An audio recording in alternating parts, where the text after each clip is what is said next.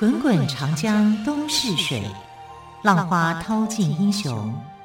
是非成败转头空。古今多少事，都付笑谈中。陪你说历史，汪培制作主持。Hello，亲爱的朋友，圣诞快乐！我是汪培，欢迎朋友们再次收听《陪你说历史》节目。同样的，再次为朋友们邀请到历史专栏作家于远炫老师来到我们节目当中。老师好，主持人好，听众朋友大家好。好，老师在昨天的节目当中谈到了圣诞节的由来哦，今天好像要跟我们说圣诞老公公的故事。老师。十二月二十五号跟圣诞老公公也有关系吗？我们连两天哦都在讲跟圣诞有关的啊、哦，因为这个的确是一个非常重要而且喜悦的日子。嗯，那为什么会是这两天呢？不是二四二五呢？因为二四二五是礼拜六、礼拜天呐、啊，我们节目没有播出啊，对，所以就提前来跟大家说。提前来跟大家说。但其实你要知道，这一整个礼拜都洋溢着这个圣诞的气氛里面，甚至可以讲说整个十二月。十二月其实从十二。二月开始，一号开始，对，你就感觉路马路上的气氛都不一样了，灯饰啊，啊，甚至有些商店里面都会带那个头饰，对，对不对？还有造景啊，各方面服装、头饰，还有一些。呃，街道的造景都不一样了。对，不管你是不是基督徒，你都会去享受十二月二十五号的这种圣诞的那种氛围，甚至有些县市政府还会办一些圣诞的活动。你看新北市就有很多的这种活动嘛，那台北市也有啊，所以可以知道，就是说这个活动，圣诞节这天其实已经超越了宗教，真的啊，就你是基督徒或者是非基督徒，你都很享受十二月二十五号，都很享受这种圣诞节平安喜乐洋溢的感觉，对。不过有时候哈，呃，商业气氛不要吵得太过了，哈，吵，因为你要记得，就是说，呃，这一天我们去吃大餐。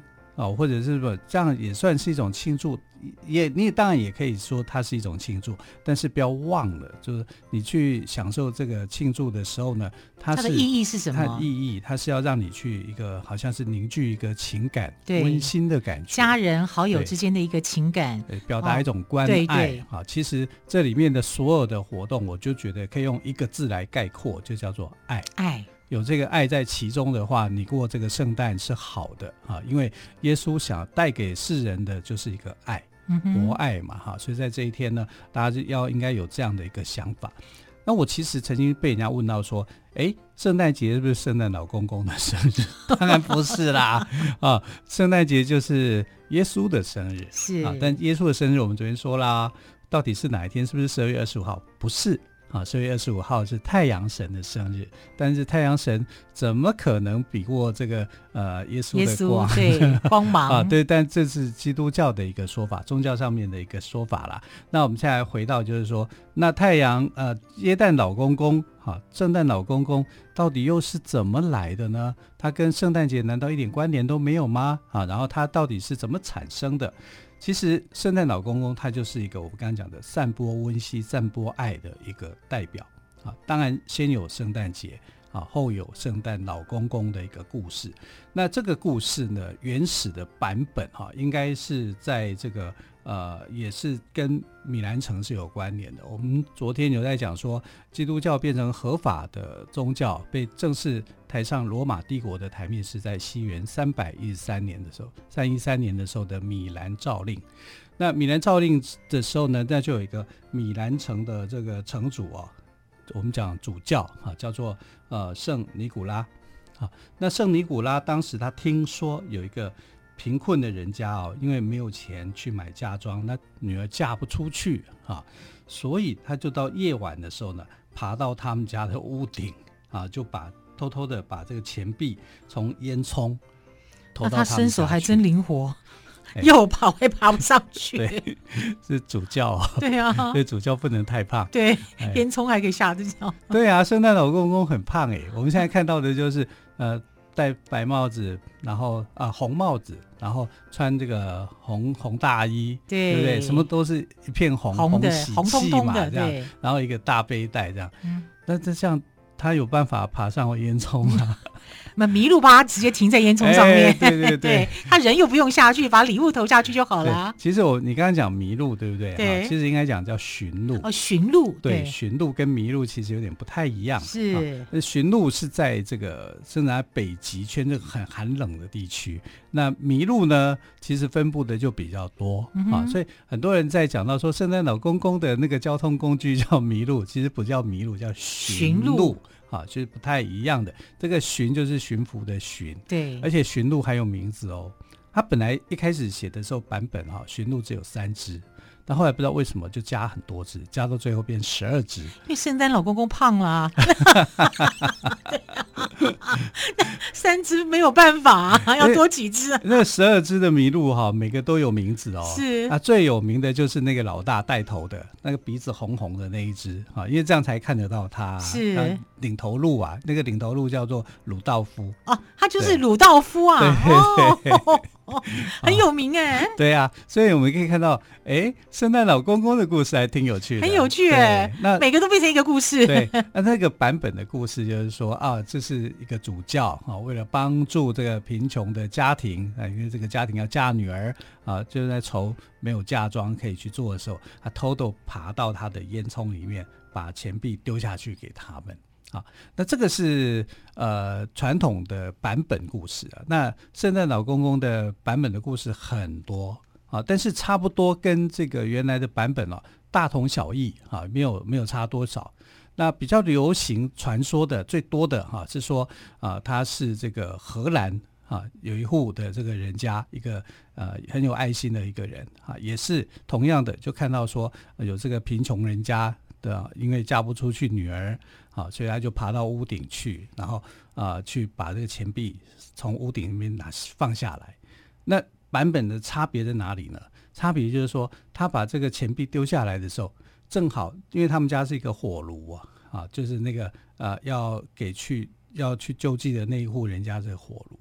那这火炉里面旁边他放着一个袜子，啊，放了袜子以后，那钱币啪。就掉到，就刚好掉到袜子里面。对，袜子旁边哦，这样啊，所以呢，后来就产生了一种做法，就是你要跟圣诞老公公要礼物，对不对？要晚上睡觉前就要挂一个袜子，我跟你讲，越大越好吗？哎，我小时候那个哄小孩的时候啊，因为小朋友喜欢圣诞的气氛啊，那种惊喜的感觉。对对对，然后我就帮他准备一个袜子，啊，袜子放在他的房间里面。啊，然后就说圣诞老公公，这个过圣诞节你好好睡觉，隔天圣诞礼物就会放在袜子里面的，嗯、对，就就骗小孩嘛。我们小，小朋友一开始很兴奋呢，晚上都不睡觉哦。你跟他说，你如果不睡觉，圣诞老公公是不会来的。圣诞老公公只会在小朋友睡着的时候才会来。哦，小朋友就赶快去睡觉了。对。平常练琴也是爱练不练的。圣诞节前几天练的特别认真，他会跟我说：“妈妈，圣诞老公公看到我的好表现了吗？”我说：“看到了，看到了。” 太可爱了，真是。对，所以我觉得圣诞节对很多家庭来讲都是一个很美好的事情。对，可能对一些小朋友也是一个回忆啦。对啊，等到他们长大以后才发现说。哪有圣诞老公公啊？那个礼物都是爸妈放进去的，总是美好的回忆嘛。然后都还得要想办法去套招，说：“嗯、哎呀，你今年喜欢什么样的东西啊？啊你想要什么啊？”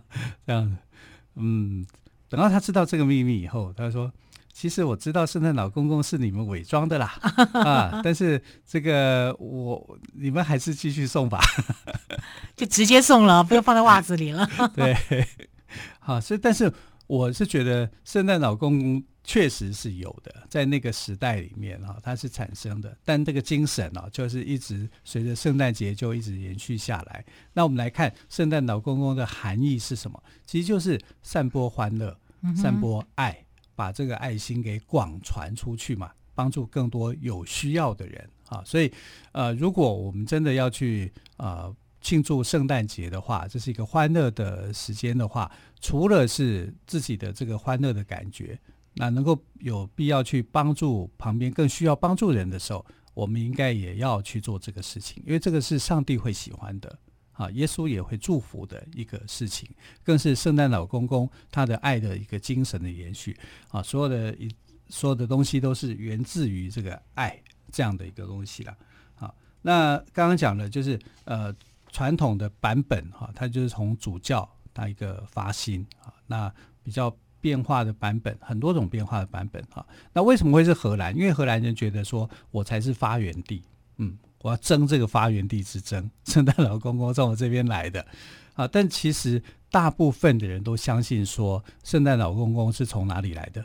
从北极来的啊，极圈呐。所以极圈的国家哈、就很很盛行说，哎，我这里面是真正的圣诞老公公的发源地，尤其是哪一个国家呢？芬兰。芬兰。对，芬兰呢，在他们的国度里面，也就是北纬六十六度三十三分这个地区啊，有一个小城啊，在这个小城呢很有意思哦，叫做罗瓦涅米。罗瓦涅米小城里面呢，就办了一个圣诞老公公的。办公室还有办公室啊，有办公室啊，因为他得接受全世界的小朋友的要求，真的有全世界的小朋友写信给。哇，那叫信回不完呢，回不完啊，反正有人去。那是一个小组办公小组了，对，只靠一个人哪忙得过来？这个地方都已经变成了一个观光景点了，对，哇。嗯，然后这个地方又有迷路，呃，驯鹿，对，哇，我要好好的存钱，希望你有机会能够带着孩子一起去玩。好，讲到这里真是充满了欢乐，我们先休息一下，再继续请于远逊老师跟我们说圣诞老公公的故事。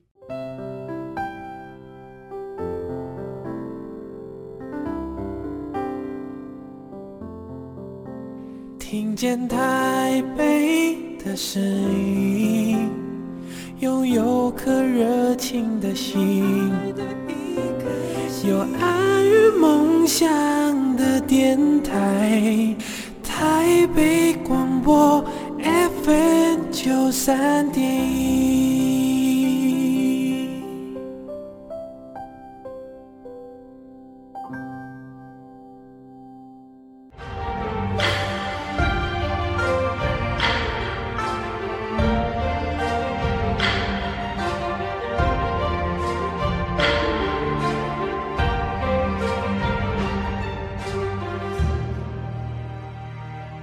是台北广播电台陪你说历史节目，今天我们特别来宾历史专栏作家于远逊老师跟我们谈到的是圣诞老公公来了。我想对于很多的家庭来说，呃，特别是家里有小孩子的家庭来说，每年这个时候都好期待圣诞老公公能够放在他们的袜子里放上他们喜欢的礼物。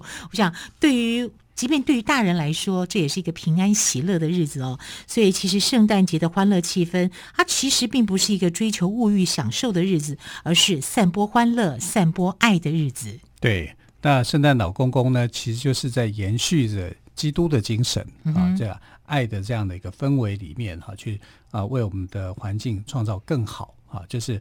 这个价值观应该是跟爱是息息相关的，爱是永不止息的。那我们来看这个圣诞夜啊，它又叫做平安夜，因为耶稣呃出生的时候呢是在晚上的时候啊，他不是在白天呢，是在晚上出生的哈，所以啊这一天的这个夜晚呢就特别的宁静而安详啊。那你知道什么样才叫宁静而安详？是在经过战乱的时候。经过一些啊、你觉得你万万都想不想想感觉不到的那个那个状态之下，你才能够真正的看到所谓的宁静与安详。那耶稣生长的时候，那个时代其实就是这样啊，它是一个战乱的、很混乱的啊。然后那那个时代里面呢，他的出生就有了这种象征的意涵。所以，当你在祈求平安的时候，是因为怎么样？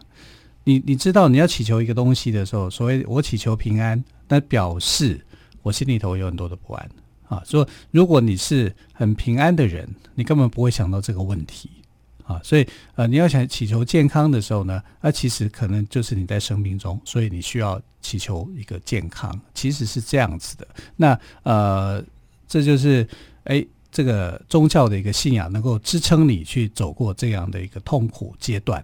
那其实耶稣诞生的时候，说真的讲，他那个诞生点并不是太好啊，因为他正是这个呃罗马帝国哈正在压迫最盛行的这个时代里面啊，所以呃他就是在承受苦难呐，承受人世的苦难呐。所以这个耶稣的诞生，我就觉得说他真的是很很特殊的。因为如果你说他是神，那神为什么要用这种肉身成道的这种方式来告诉人家说啊，你需要心里头内心真正的一个平安啊，你要去追求这些东这些什么样的东西啊？假如他真的是一个呃，这个信仰上面来讲，这是一个真实的话，那这个神哦，真的是太伟大了。啊，为什么？因为他做了很多很多的牺牲，所以平安夜又有特殊的一个含义。那我为什么前面铺陈这么多呢？是要讲在发生在一九一四年的时候啊，那时候是在第一次世界大战的时候呢，德国跟英国还有其他的交战国家在这一天所做的平安夜、圣诞夜的停战休战。这个故事很特别，因为其实他们就在打仗啊。可是为什么到了圣诞夜这一天，十二月二十四号这一天呢？不约而同的，好，就是我们不打了，我们不打仗了。我们之前在打仗，那是第一次世界大战哦，啊，那为什么不打仗呢？呃，没什么，因为今天是圣诞节，哦，我们就停战，我们就不打了，我们要来庆祝这个日子，那么就真的停了。这在历史上是非常少见的一个特殊的一个状况。好，那我们来看为什么这个前头。铺陈的这些到底是怎么一回事？一九一四年的年尾的时候，哈，一次一次世界大战其实也差不多要到了尾声了。可是他们不会知道，交战的双方是不会知道说他们差不多要到尾声啊。那在靠近圣诞节的时候呢，其实各国就有一个想法，就是说，呃，发表了一个叫做圣诞节公开信，就像交战国的各国政府呼吁说。能不能在这个圣诞节这一天呢，签订正式的休战协定？啊，至少你这一天不要打架吧，不要打仗吧？嗯、啊，在天使在歌咏的时候，啊，万事呃，天使在这个歌咏上帝的这个恩典的时候，能不能就不要打仗？好、啊，这是西方的人的一个观点。就是也许我们在看起来会觉得好像怎么那么幼稚啊？圣诞节 不打仗，每天都可能会打仗啊！让大家喘息一下嘛。对啊，那你们这个会不会太不可能了哈？如果对这个军事家来讲的话，我还有是不可思议的 事情。啊、作战就作战，还有休休战一天庆祝圣诞节的。对啊，我还有 庆庆祝圣诞节，我停战啊，这什么规定啊？是，啊、所以其实其实对交战的双方国家来讲哦，他们是觉得说不可能的嘛，你怎么会有这种这么样的一个愚蠢的一个想法？而且其实就没有这个休战协定就没有定哦，哦，只是有这样的一个提议，没有定下来。那当时呢，这个分为东西两个战场嘛，在西线无战争嘛。我们那个我们曾经有一本小说叫《西线无战事》嘛，啊，就是在这讲这个事情。那当时大概有十万名的德军啊，德国的军队跟英国的军队呢，沿着这个西线的战事啊，就是在打仗。结果神奇的事情发生了。在一九一四年十二月二十四号的夜晚，这一天，这个德军啊，在比利时叫伊博尔这个地区啊，干嘛？开始在装这个灯饰，在他们在他们作战的地方装饰啊？对呀、啊，在战壕那边去布置这个圣诞灯饰。那不是很明显的告诉敌军你在这边了吗？灯、啊、那么亮，对啊。可是他们还是愿意这样做，对，因为他们要过圣诞节。说真的，对，一直打仗也累了，也希望一个平安喜乐的感觉。可是灯是从哪里来的？你也必须要告诉人家你要准备啊，对不对哈？所以他们其实大概心里头有一个想法，想准备要好好的过圣诞、嗯、啊。双方在打仗，打仗是要要人命的，要死人的。结果他在这一天呢。这个德国军队呢，在比利时的伊波尔地区开始去啊装饰，要过他们的一个圣诞节。嗯哼，那他们这些士兵哦，一开始在他们的战壕跟树呃这个圣诞树上面，还真的去找了圣诞树啊，然后就摆上了蜡烛，然后开始干嘛？开始用德语去唱歌啊，就是唱这个圣诞歌曲来做庆祝这样子。那对，战壕对面就英军呐、啊，嗯，英军就在讲说，这些德国人发什么神经啊，在做什么事情啊？他们在干嘛？好，那刚好就是德国的军人当中有懂英语的，好，然后就跟他们讲，我们在庆祝圣诞，你们要不要也来啊？好，当然有人这样做这样的一个提议了，啊，那这个提议，你双方是敌对国家啊，我们。前几天还在你来我往，互相杀来杀去的，对，到这一天，哎，突然突然变和平了，变和平了，要唱圣诞歌了，对，这 不是很奇怪吗？啊，可是他们后来就发现说，哎，德国人真的就在唱歌，就在唱圣诞歌曲，哈，就没有敌意，他们就开始回应给他们，嗯，用什么回应？用歌声回应。啊，所以这些英国士兵呢，也开始用英语啊唱圣诞歌曲来回应他们。这这边唱德文歌曲，这边唱英语歌曲，都是圣诞歌曲，来表达对那个和平的感觉、平安夜的那种喜乐。那唱完了以后呢，哎，双方在想说，那我们要不要来交流一下，做交换礼物？因为圣诞节他们在作战，怎么交换礼物啊？有一个比较呃，就是两边虽然是有站好，是、呃，可是当中一定有一块是这种没有人的交战区嘛，是对不对哈？所以他们就到这个无人的交战区，这个有点像是一个中间地带去做交换。一开始是胆子很小的，哎，后来就变成很大方了，就大家来交换。一开始总是有点战战兢兢的，你知道，因为毕竟毕竟还是敌对战略国战，对呀、啊，对。互相的还是有一点点小心翼翼，到后来大家敞开心房，互相交换礼物，唱起歌来，整个感觉就不一样了。对啊，就交换啊。那你说阿兵哥们在打仗的阿兵哥们能够交换些什么？那手头上的东西就是比较少啊，所以像食物啦之类的，香烟啊、酒啊，或者是纽扣啊，一些什么东西，帽子啊之类的之类的小东西啊，就交换了。那是心意啦。对啊，哎，你要知道，隔天他们还是对手哦。不是说我今天结束就平安夜过了之后又开始了，又开始了，又得 又得打。但至少平安了一个夜晚，对对不对？对啊，甚至有些地区还干嘛，你知道吗？